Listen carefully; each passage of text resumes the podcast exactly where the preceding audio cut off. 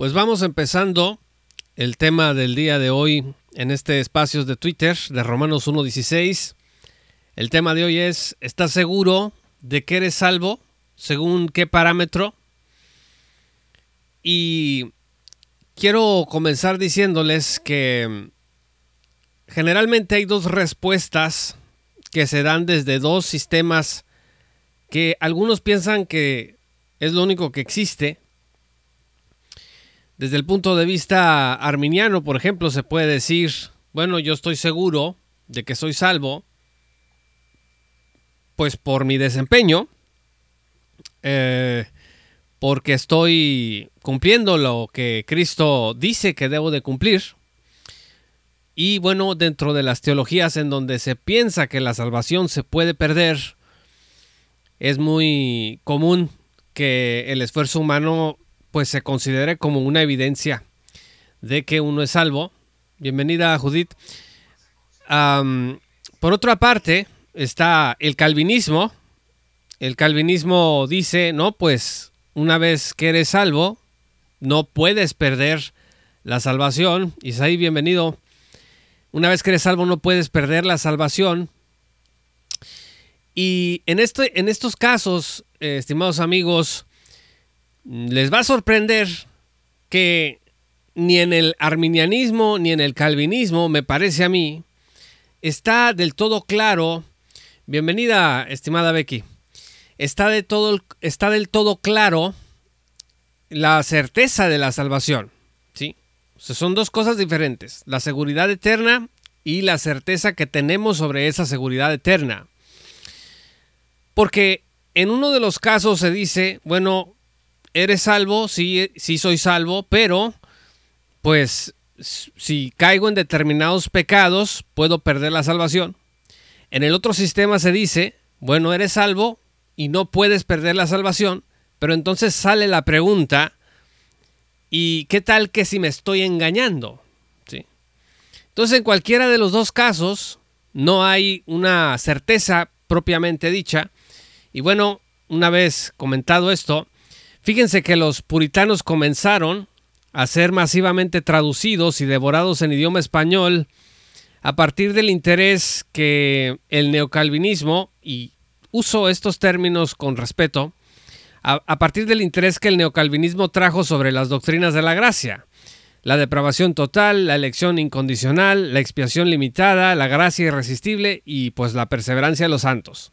Así que muchas iglesias y ministerios iniciaron estudios y grupos de discusión sobre estas doctrinas de herencia puritana y trasfondo calvinista. Ahora, tal vez el cuerpo doctrinal puritano que se volvió más popular y fue el contenido en los estándares, eh, se trata del contenido en los estándares de Westminster. La confesión de 1646 y su catecismo mayor de 1648 recogieron el pensamiento reformado, mejor articulado yo creo, de la época. Entonces a partir de documentos históricos como este, varias iglesias hispanas se volvieron reformadas y utilizando los ah, medios de comunicación y algunas ah, de estas eh, iglesias o de ministerios destacaron a nivel internacional, llevando sus mensajes a muchos países y alcanzando a miles de cristianos que querían un alimento teológico sólido. Latinoamérica, pues todos sabemos que infortunadamente ha sido conocida por la falta de preparación teológica de sus ministros y por una tendencia en las iglesias a adoptar posiciones carismáticas y liberacionistas pues de dudosa ortodoxia. Entonces, en este escenario, la consistencia de las doctrinas reformadas pues fueron como un vaso de agua fría, ¿no? En medio del desierto. Anhelaban muchos un sistema bien articulado, bíblicamente construido, histórico, espiritualmente aprobado. Entonces, donde el caos carismático, y uso lo del caos carismático refiriéndome no al pentecostalismo en general, sino a todas estas cosas, por ejemplo, pues del vómito santo, de la risa santa, de los de, de, estas manifestaciones eh, grotescas en donde hay una algarabía, en donde hay un, caos, precisamente por eso uso esta expresión. Entonces, eh, donde había este caos carismático, pues reinaban las doctrinas de la gracia y, ponían orden. La fascinación por el movimiento neocalvinista entonces se multiplicó y un renovado interés por los puritanos acompañó pues esta empresa. Así que el concepto puritano de la gracia emergió desde dicho movimiento en ciernes. Fíjense que en el capítulo 18 de la Confesión de Westminster, por ejemplo, se indicaba que la gracia de Dios y la seguridad de la salvación estaban con aquellos que se esforzaban en ella. Les voy a citar un pedazo de este capítulo 18. Dice, los que creen verdaderamente en el Señor Jesús y le aman con sinceridad, esforzándose por andar con toda buena conciencia delante de Él, pueden en esta vida estar absolutamente seguros de que están en el estado de gracia y pueden regocijarse en la esperanza de la gloria de Dios y tal esperanza nunca les hará avergonzarse. Fin de la cita.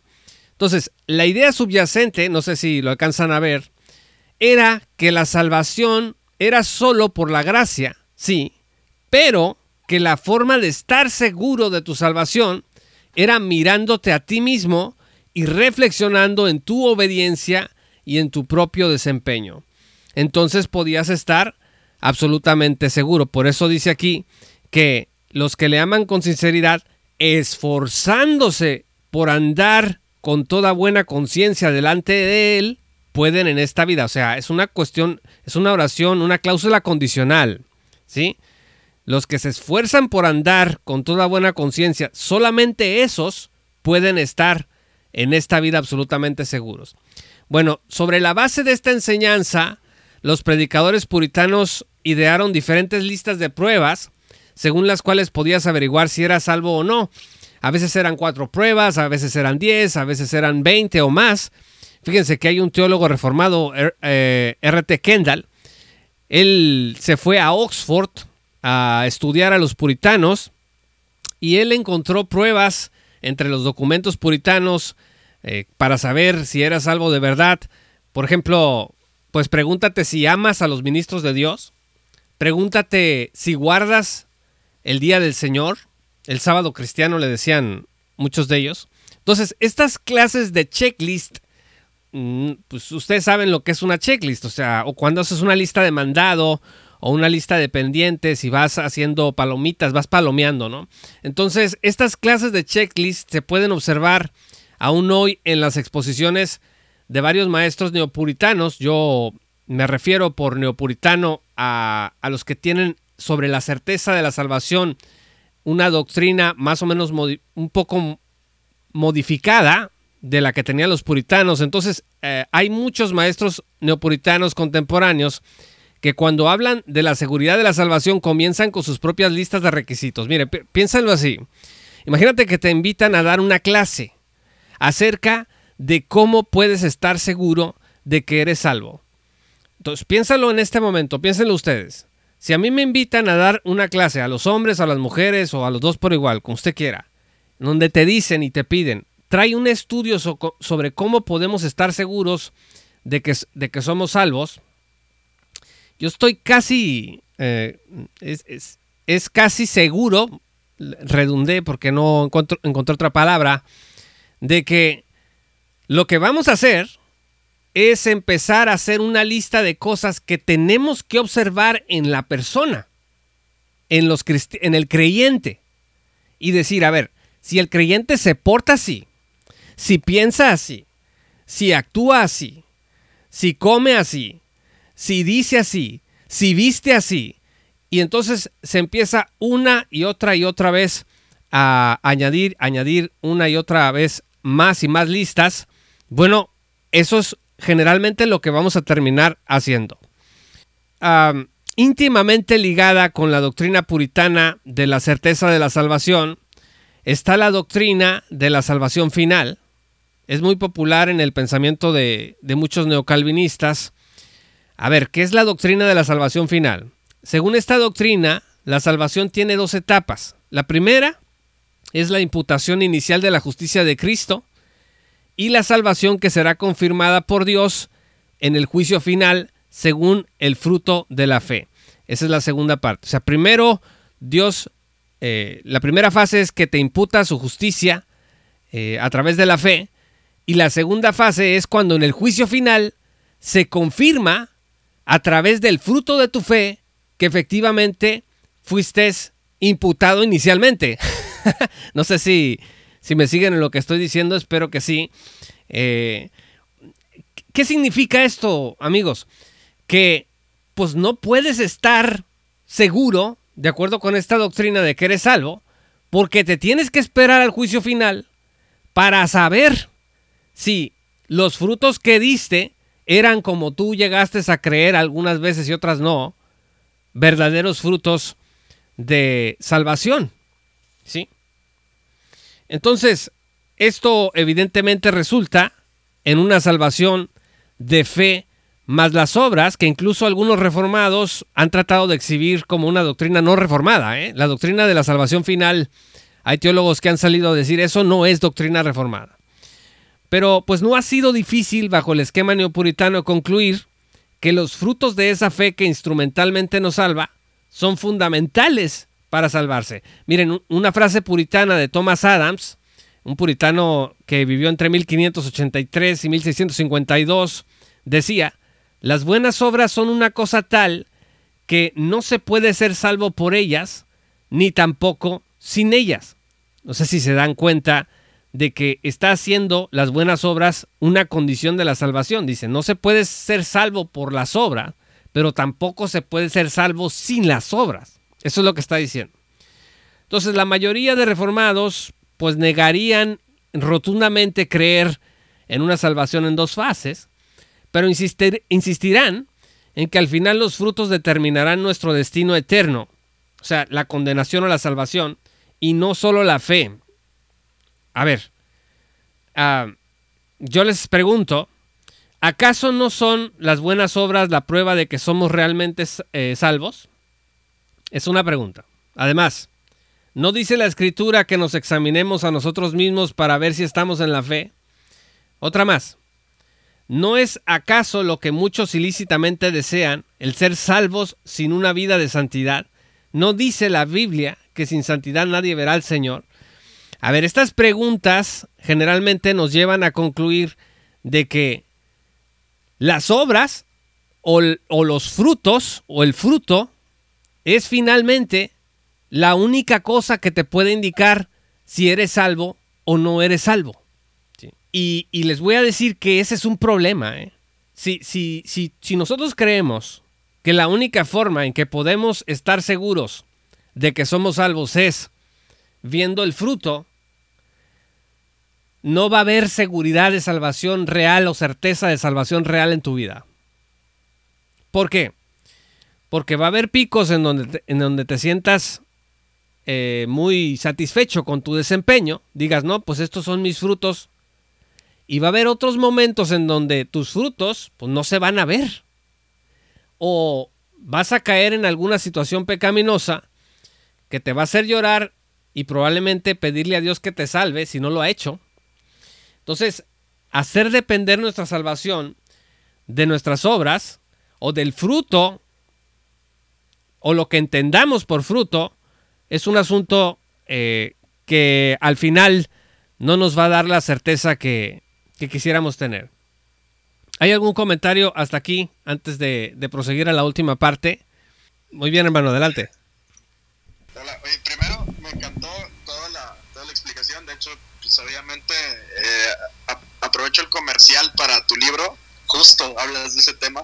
Entonces, si alguien no ha leído Saludos por su sola gracia, de Juan Pablo, por favor léanlo, de verdad. Justo se habla de ese tema. Eh, y ahorita lo que estás hablando de, esto de la, de la salvación en dos etapas, me viene a la mente un pastor que es muy importante y bastante influyente y más que todo también en el mundo calvinista que cree eso, que es este John Piper. Se le ha escuchado ya más de una vez que él habla de esa especie de salvación en dos etapas. Y Sproul a la vez no lo, no lo decía, pero en cierta forma él incluso declaró que él no iba a poder estar seguro si iba a ser salvo hasta que llegara enfrente de Dios y que Dios le dijera vas a ser salvo. O sea, él todo su, todo su ministerio realmente, porque él era calvinista, eh, no, no, no hiper, sino me refiero a recalcitrante, sino en el sentido de que orgulloso calvinista, él pues sí le tiraba bastante a los arminianos y se la pasaba diciendo que ellos no, ellos creen que la salvación se pierde, jijiji, jajaja, son casi, eh, casi no cristianos de puro, de pura churra y así. y luego él sale con una declaración de que no sabe si va a ser salvo y es como, carnal, te estuviste burlando de Dios todo el tiempo y sales con esto. O sea, es como, al final, eh, un, sistema teológico, pues no, como tú dices, o sea, puede haber esa inseguridad de salvación tanto en el calvinismo como en el arminianismo. Y, y ya ahora sí, aterrizando un poco en lo último de lo que estás hablando de los frutos, eh, aquí ahora sí a testimonio personal, yo pues yo soy cristiano yo creo que desde que tengo unos 13 años aproximadamente, unos 12, 13 años.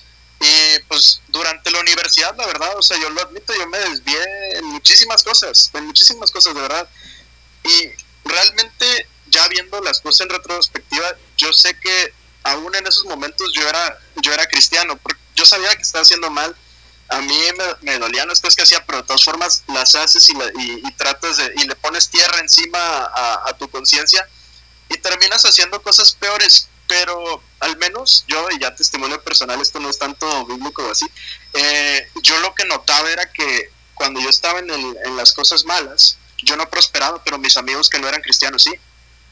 Y el día que me confrontaron con la escritura, porque no había sido confrontado con ella. El día que me confrontaron con la escritura, yo no pude negar la, lo, que estaba ahí en la escritura. Era un imposible para mí negarlo. Y entonces, ya en retrospectiva digo, oye, pues si realmente jamás pude negar lo que estaba en la escritura, cuando me estaban llamando la atención y confrontando, pues es el Espíritu de Dios el que realmente me estaba diciendo ya, o sea, ya. Y pues a veces Dios mismo pone situaciones, en mi caso me rompí la rodilla, que te hacen pues que te hacen regresar y ahora sí es como si Dios dijera hasta aquí. Yo la verdad, o sea, siempre, eh, siempre he pensado que una persona que es verdaderamente cristiana puede estar pasando por un mal bache o incluso su crecimiento puede ser más lento y no por eso le vas a quitar el título de, de cristiano. Pero ya hay ciertas cosas que pueden evidenciar quizás que esa persona realmente no es salva y entonces le compartes y ya, no pasa nada, no pasa nada compartir eh, o, asegurar si realmente esa persona sabe por qué, por qué sería salva, etcétera, pero no al punto de condenarlo de no cristiano, sino ir positivamente a decirle, oye, ¿cómo estás en tu vida de oración, etcétera? Yo siento que el neopuritanismo es más coercitivo que lo, lo que Pablo escribe en sus cartas, que es más bien incitativo, él te invita a seguir caminando en la fe, a no desviarte, a que si estás mal lo compongas, etcétera. O sea, yo creo que para eso incluso hay pautas de disciplina en la iglesia, para no estar quitándole el carnet a todo el mundo. Entonces, pues bueno, esa es como mi, mi aportación en el tema. Muchas gracias, Edgar. Edgar Salas en Twitter. Sí, eh, pueden encontrar a Edgar Salas en Twitter, en una, una cuenta intempestiva. en el buen sentido de la palabra, arroba Edgar Salas F. Ah, bueno, pues eh, Edgar dice algo muy importante que tiene que ver precisamente con em, la, esta, tendencia esta tendencia de estar, eh, de no considerar la disciplina eclesiástica como la verdadera herramienta para lidiar con el pecado dentro de la iglesia. Porque cuando, cuando se trata del pecado de los cristianos, lo que hace el neopuritanismo es que mm, separa el trigo de la cizaña como si fueran los, como si fueran los ángeles. Entonces, en este caso, eh, no debemos nosotros de olvidar que la disciplina eclesiástica es precisamente el camino a través del cual se debe de lidiar con la pecaminosidad en la iglesia y no, como dice el hermano Edgar, estar quitándole el carnet y regresándoselo a la gente en función de un criterio subjetivo. Fíjense que en la década de los 50 eh, se levantó una controversia en Estados Unidos respecto de la naturaleza de la salvación. Esta pugna entre teólogos y pastores se denominó de la salvación por señorío o por gracia gratuita. Ah, por mucho tiempo se había enseñado en las iglesias que para ser salvo solo debías confiar en Jesús y poner tu fe en Él para perdón de tus pecados. Pero cuando empieza a resurgir el puritanismo, algunos líderes escribieron contra estas ideas y empezaron a enseñar que eso era gracia barata. No sé si ustedes han escuchado eso. Bonhoeffer se le cita un montón con eso de la gracia barata o creencia fácil. Se decía que para salvarse no solo era preciso creer en Jesús, sino rendirse completamente a Él y prometer obediencia total a sus mandamientos. A ver, voy a repetir. Se empezó a decir que para salvarse no solo necesitabas creer en Jesús, como se había dicho, tener fe en Jesús, sino que además tenías que rendirte completamente a Él y prometer obediencia total a sus mandamientos. Entonces, yo creo que la batalla la ganaron los que abogaban por la llamada salvación por señorío. Fíjense que hay una obra del doctor Charles, Charles Vink que se llama Lordship Salvation, a Biblical Evaluation and Response. Una, es una, fue su tesis, creo, doctoral, en donde él responde a las objeciones de la salvación por señorío. Pero bueno, quizá resultó de esta forma el que la salvación por señorío haya imperado por la unión de dos factores importantes. Primero, por, porque los teólogos del señorío citaron mucho a los puritanos. Entonces se daba la impresión de que tenían un gran apoyo histórico y no solo escritural. Y en segundo lugar, porque hubo teólogos de la gracia gratuita que tomaron posiciones radicales, o sea, queriendo conservar la pureza de la fe sola en la salvación, es decir, nada más a través y solamente por la fe eres salvo, pues acabaron afirmando cosas tales como que no era necesario saber nada de la cruz de Cristo, o sea, solamente cree en Jesús, no le hace que no sepas qué hizo en la cruz, o no le hace que no sepas que tú eres pecador, eh, o, o no es relevante que tengas fruto espiritual una vez convertido. O sea, todas estas cosas fueron posiciones radicales que algunos teólogos de la gracia gratuita infortunadamente tomaron. Y bueno, desde entonces para muchos cristianos la teología neopuritana del señorío se convirtió pues en sinónimo del evangelio verdadero. Y una de las eh, pruebas de eso es, por ejemplo, vean ustedes qué popular es en nuestros días Arthur Pink. O sea, Arthur Pink fue un teólogo que dejó el dispensacionalismo, se hizo reformado y él llegó a escribir que no era suficiente que creyeras en Cristo, que creer en Cristo no te garantizaba la salvación. Bueno, es que él estaba muy preocupado porque la gente marchara de acuerdo con ciertas reglas eh, que él eh, obtenía de su interpretación de la Biblia. Finalmente, eh, amigos, la escritura sigue siendo la regla final a la que tenemos que acudir. A ver, la Biblia enseña que la salvación es solo por la fe y que la santificación es un proceso relacionado con la fe, pero distinto a ella. A J.C. Riley, eh, un teólogo de corte puritano, es fantástico. A, mí me encanta J.C. Riley. Ah, él decía que la santificación no salva a nadie. O sea, Cristo es el único que salva sin condición alguna, sin que medie alguna especie de rendición total de nuestra parte o alguna especie de fe penitente como sine qua non de nuestra redención. Esto es muy importante entenderlo porque a veces cuando uno dice cosas así, uh, se salen las opiniones y dice, ah, entonces estás diciendo que una persona que Dios salva no va a hacer buenas obras. No, no, no estamos diciendo eso. Estamos diciendo eh, que ningún compromiso de rendición total que tú hagas, ninguna obra que tú te propongas realizar, va a formar parte de lo que Dios exige para salvarte. La única cosa que Dios exige para salvar a una persona es la fe. Fíjense, les voy a leer nada más eh, una parte de Hechos en el capítulo 16, los versículos 25 en adelante. Ahí sale, eh, pues que eso de la medianoche Pablo y Silas se pusieron a orar y a cantar himnos a Dios y los otros presos escuchaban, ¿se acuerdan? Y dice que de repente hubo un terremoto muy fuerte y la cárcel se andaba cayendo. Entonces se abrieron todas las puertas y los presos se les soltaron las cadenas. El carcelero pues se despertó espantado cuando vio las puertas de la cárcel abiertas, sacó la espada y dijo pues me voy a matar. Entonces dice que Pablo le, le, grita, no te hagas ningún daño porque todos estamos aquí. El carcelero pidió luz, eh, entró precipitadamente y se echó temblando a los pies de Pablo y Silas. Luego los sacó y les preguntó, mucha atención, dice, señores, ¿qué tengo que hacer para ser salvo? A ver, no debemos nosotros de, complicar cosas en la escritura que no tienen una complicación eh, adicional. Dice, ¿qué tengo que hacer para ser salvo? Fíjese lo que le contestaron.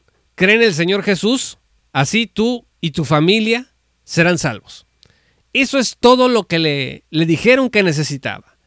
Creer en Cristo Jesús. No le dijeron, cree en Cristo Jesús, abandona tu paganismo, eh, abandona este pecado que traes ahí, abandona este pecado y este otro.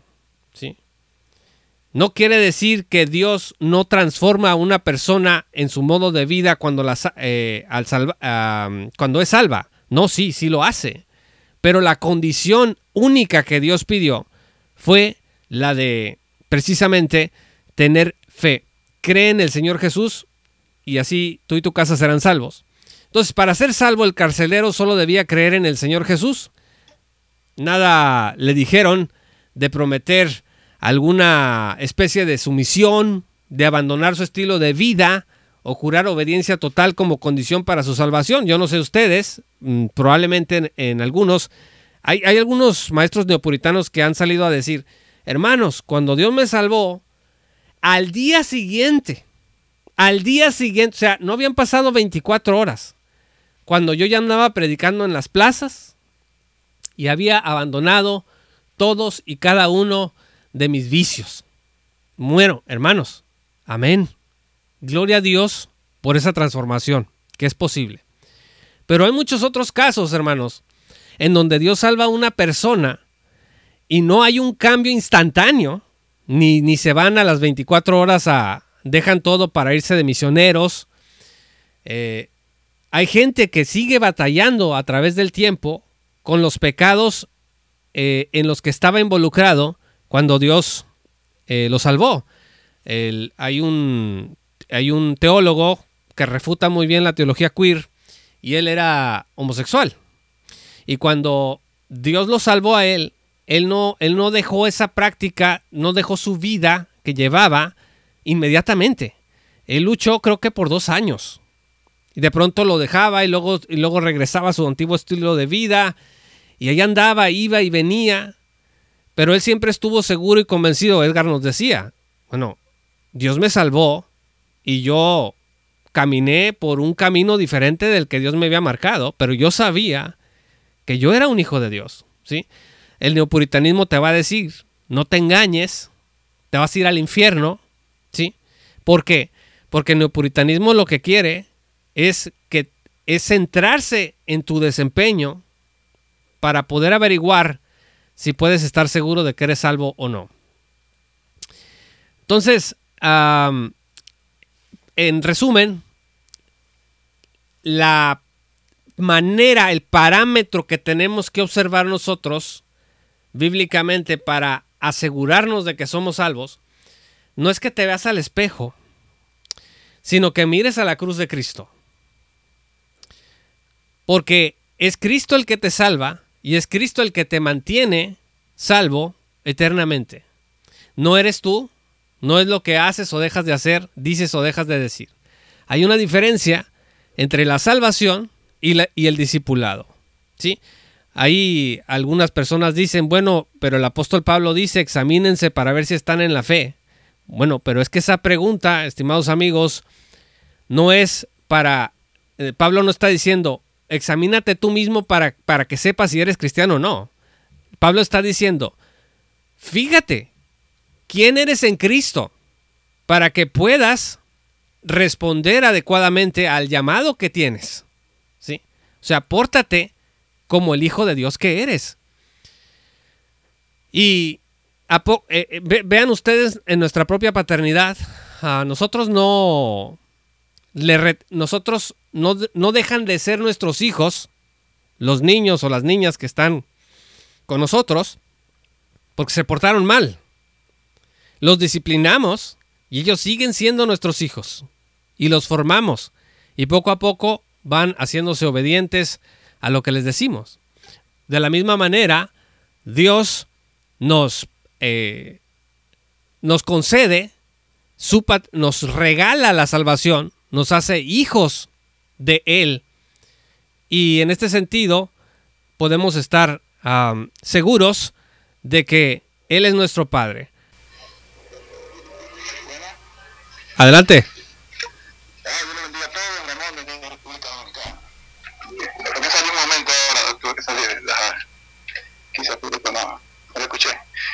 Pues escuchando una importante posición eh, tuya, mi hermano Pablo, y de ella, eh, esto pienso y enseño cuando puedo hablar con su hermano que para mí no hay un infierno más grande en que pueda vivir un cristiano es en que no esté seguro de su salvación.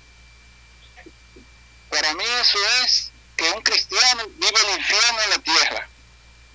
Eh, ¿Por qué digo esto? Porque, como tú hemos puesto, el cristiano que no está seguro de su salvación va a vivir creyendo que puede hacer algo para agradar a Dios.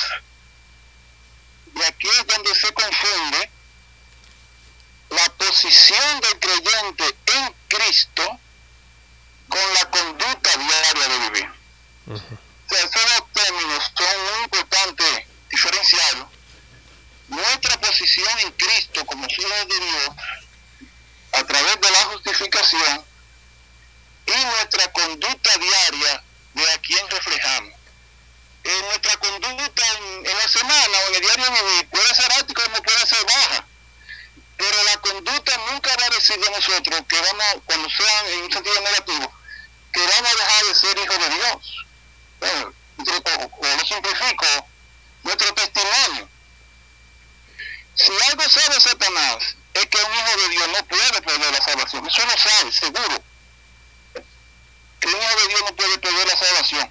Ahora sí lo que eh, podemos con nuestra conducta, con nuestro testimonio, manifestar en un momento dado que no somos hijos de Dios. Pero esta conducta negativa no nos va a quitar nuestra posición en Dios a través de Cristo Jesús. Eso en cuanto a nuestra posición, que es la justificación en Dios que dada una sola vez y para siempre. Y en cuanto a los dos los juicios finales, ustedes ponían, cada que escucho eso, digo, pero Dios mío, ¿cómo, cómo que podemos ver la Biblia? Porque eh, la Biblia establece, mis hermanos, que el cristiano, el juicio que tendrá el cristiano, lo vemos en Corintios, en 1 Corintios capítulo 3, eh, cuando hablamos del tema de las buenas obras. Eh, el cristiano no irá para ningún juicio final, nuestro juicio fue en la cruz por nuestro pecado. Y eso quería hablar acerca de eso, de lo, ese tema tan importante, de nuestra seguridad de la salvación, de posición en Cristo, que es muy diferente a nuestra conducta. Dios le bendiga, mis hermanos. Muchas gracias, estimado Ramón. Ramón Emilio, también lo pueden seguir en Twitter en, en Ram N Emilio del R1. Interesante lo que usted dice entre el asunto de la posición en Cristo que tenemos y que tenemos que distinguir, porque en Cristo somos posicionalmente santificados, apartados, y sin embargo nuestra naturaleza pecaminosa sigue en nosotros y, seguimos lidiando con el pecado. La gente que quiere hacer, quiere hacer descansar, quiere, quiere hacer de sus obras el parámetro para saber o estar seguro de que es salvo, pues se va a encontrar con una montaña rusa porque nosotros con nuestra naturaleza pecaminosa vamos a estar vamos a estar luchando una y otra y otra vez.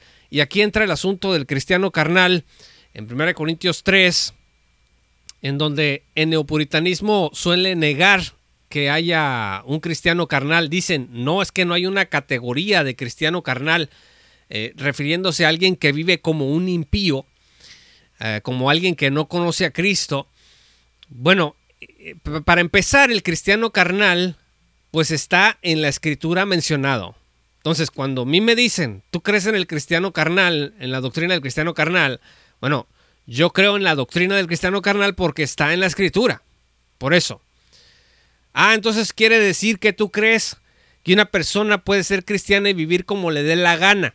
No, yo no, yo no estoy diciendo que crea eso. Yo estoy diciendo que una persona... A ver, los ojos de Dios no son los ojos de los hombres.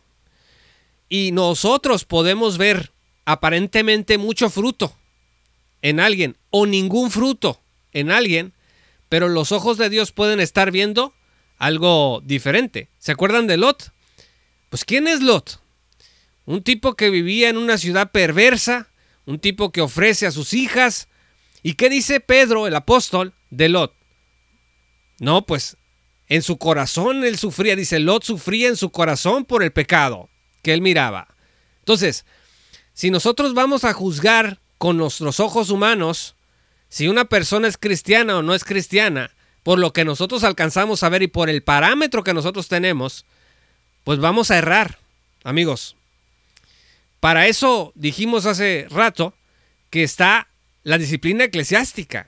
O sea, a ver, en una iglesia, si alguien se está portando desordenadamente, tú no vas a decidir si esa persona es cristiana o no, que porque está pecando de una manera o de otra. Tú la vas a someter al proceso de disciplina eclesiástica que está en la Biblia. Primero vas a ir a hablar con esa persona. Después vas a llevar un testigo si no quiere cambiar. Después lo vas a llevar a la iglesia. Y en, todo caso, pues viene la excomunión.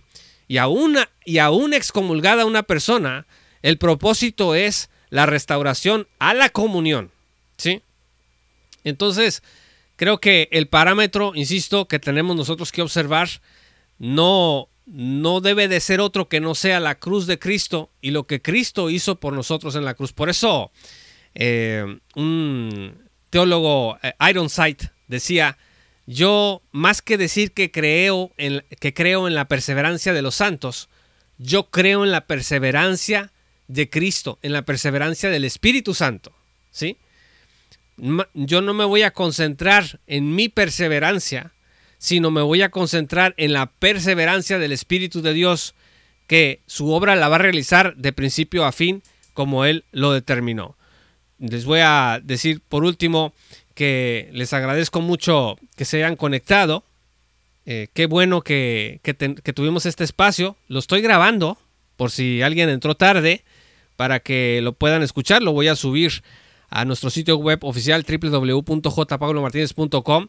Recuerden también que se pueden unir al, al, grupo de patrocinadores de Romanos 1.16 desde un dólar al mes en www.patreon.com diagonal J. Martínez. Así que muchas, muchas gracias por estar conectados eh, con nosotros. ¿Hay alguna participación antes de finalizar este tiempo que hemos tenido eh, compartiendo juntos aquí? Si hay alguna eh, participación adicional, solamente soliciten el, uso de la palabra y yo los les autorizo aquí. hermano, voy a hablar rapidito. Adelante, adelante. Este, eso que mencionaste al final yo creo que es, es lo más importante. La salvación depende única y suficientemente de Cristo. Ya, en Él es el que descansa nuestra, nuestra salvación y Él es el que transforma corazones, Él es el que salva. Entonces, pues no, no debemos de cuestionarnos tanto si lo que yo hago este, es lo que sostiene la salvación, sino es Cristo es quien me da, que quien sostiene la salvación. ¿Cómo, me los, cómo lo sé? porque la Biblia me dice que he sido sellado con el Espíritu Santo en el momento que yo he creído en Él como mi Salvador. Entonces, en eso hay que descansar, más que todo. ¿Cómo sé que soy salvo? Si, si yo estoy de acuerdo con lo que la Biblia dice, muy probablemente es, eso sea como el, mejor indicio. Porque si estoy de acuerdo con con lo que la Biblia dice, estoy de acuerdo con que Cristo es quien sostiene y que hace posible todo. Y también ya este, una última cosa, por ejemplo, yo no sé si alguien crea que la salvación se pierde, yo la verdad no, pero eh, yo, evidentemente de todo, hay tal cual que te pueda, un sistema teológico que te pueda asegurar nada, como tú bien dijiste. Eh, porque hay arminianos que creen que la salvación se pierde, hay arminianos que creen que no se pierde, hay calvinistas que manejan esto de la doble salvación y eso para mí es como pensar que también en cierta forma no puedes estar seguro de ella, hay calvinistas que manejan nada más eh, una etapa de salvación y que si eres predestinado desde antes de la fundación del mundo significa que no te vas a, a perder ni nada y vas a perseverar. En mi caso, como yo no soy ninguno de los dos, este ya, es una postura todavía más, más honda y no voy a entrar en ella. Pero básicamente yo, yo descanso en que he sido sellado con el Espíritu Santo. A veces no tenemos que complicarnos tanto con sistemas, sino irnos directamente a qué dice la Escritura. No tengo que serle fiel a un sistema para, ser, para estar seguro de algo, porque al final serían las, las adhesiones que el sistema ha hecho, como el neopuritanismo que le agrega ciertos puntos a fijarnos. Entonces nada más tengo que irme a una a, lo que dice la escritura y listo. A veces podríamos parecer ignorantes y, todo por no querernos adherir a un sistema. Pero yo creo que el cristianismo es eso, es algo tan simple que a veces el hombre le ha querido añadir más cosas y más complicaciones cuando es tan simple. Crea en el Señor Jesucristo y serás salvo. Y ya, y Él es el que transforma. Y yo creo que si perdemos esa, esa seguridad de que Él es el que hace la obra y el que perfecciona, entonces nos vamos a empezar otra vez a sostener en el hombre, cuando nos tenemos que sostener en el Dios hombre Jesucristo. Y ya, esa es mi participación. Muchas gracias, estimado Edgar. Gracias a todos los que nos acompañaron. Hay gente que se conectó, se desconectó y así se volvían a conectar. Muchas gracias por formar parte de este espacio de Twitter de Romanos 1.16. Una última anotación nada más. Me decían, pero no dice la Biblia que el que persevere hasta el fin, ese será salvo. Pues sí, pero eso está dicho en un contexto tribulacionista que tendríamos que estudiar desde un punto de vista de las diferentes dispensaciones. Pero eso será o puede ser tema de otro espacio. Muchas gracias, hermanos. Gracias a todos los que se conectaron y que el Señor los bendiga, los siga bendiciendo, que se la sigan pasando muy, muy bien este domingo. Dios los bendiga. Hasta pronto.